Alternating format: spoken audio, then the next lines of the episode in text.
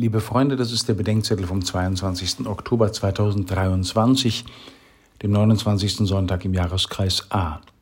Divine Branding. Matthäus 22, 15 bis 21.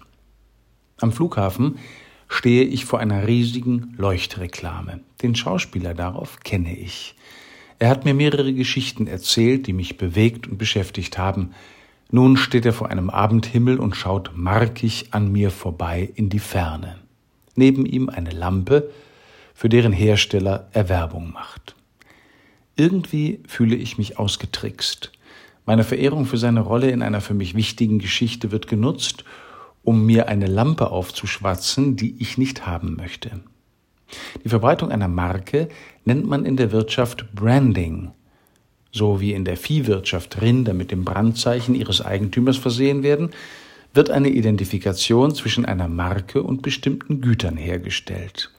Als Schauspieler stand der Mann auf der Leuchtreklame für Geschichten, die eine weitergehende Bedeutung haben, mal als Bösewicht, mal als Held.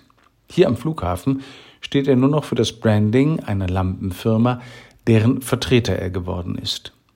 Mich erinnert das an das buchstäbliche Branding in der amerikanischen Serie Yellowstone.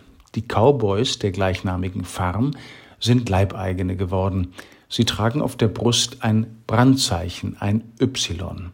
Sie gehören dem Farmer, wie die Farm und das Vieh. Um eine Art Branding geht es letztlich auch in der heute gelesenen Auseinandersetzung im Evangelium. Zwei verfeindete Gruppen tun sich gegen Jesus zusammen. Sie sind von lobhudelnder Freundlichkeit und wollen ihn mit einer Frage eine Falle stellen. Ist es erlaubt, dem Kaiser Steuer zu zahlen oder nicht? fragen sie. Die einen möchten von ihm hören, dass man keine Steuern zahlen darf, um ihn als Aufrührer anzuklagen. Die anderen wollen von ihm hören, man dürfe Steuern zahlen, um ihn als Kollaborateur mit den Römern zu denunzieren. Jesus beantwortet die Frage nicht.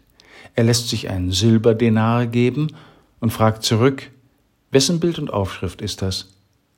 Des Kaisers, antworten seine Widersacher. Darauf Jesus, so gebt dem Kaiser, was dem Kaiser gehört, und Gott, was Gott gehört. Aber was ist denn des Kaisers? Und was ist Gottes? Wir können die Frage allgemeiner stellen, wem kommt was zu, wem schulden wir was?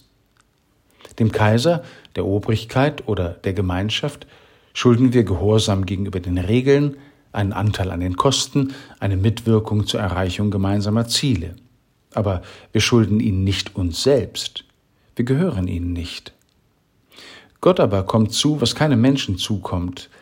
Als erstes Dankbarkeit für alles, was ist, für alle Geber und alle Gaben.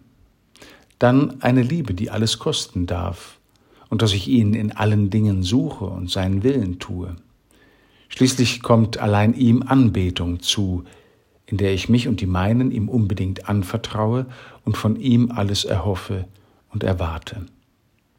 Für die frühen Theologen der Kirche geht es bei der Geschichte mit der Steuerdrachme nicht nur darum, wem was gehört und zukommt. Es geht darum, wem und zu wem wir gehören. Diejenige Goldmünze gehört dem Kaiser, die sein Bild trägt, schreibt Hilarius von Poitiers im vierten Jahrhundert. Die Münze aber, die Gott gehört, ist der Mensch, in den das Bild Gottes eingezeichnet ist. Darum gebt euren Reichtum dem Kaiser, euer reines Gewissen aber bewahrt für Gott. Auch in der Kirche gibt es also eine Art Branding, aber ein ganz anderes als das am Flughafen oder das in Yellowstone. Sie spricht von einem unauslöschlichen Prägemal, das wir durch Glaube und Taufe tragen, eine Art Divine Branding, ein göttliches Markenzeichen. Wir gehören nicht dem Kaiser und keiner Macht der Welt. Wir haben uns nicht verkauft. Wir gehören Jesus Christus.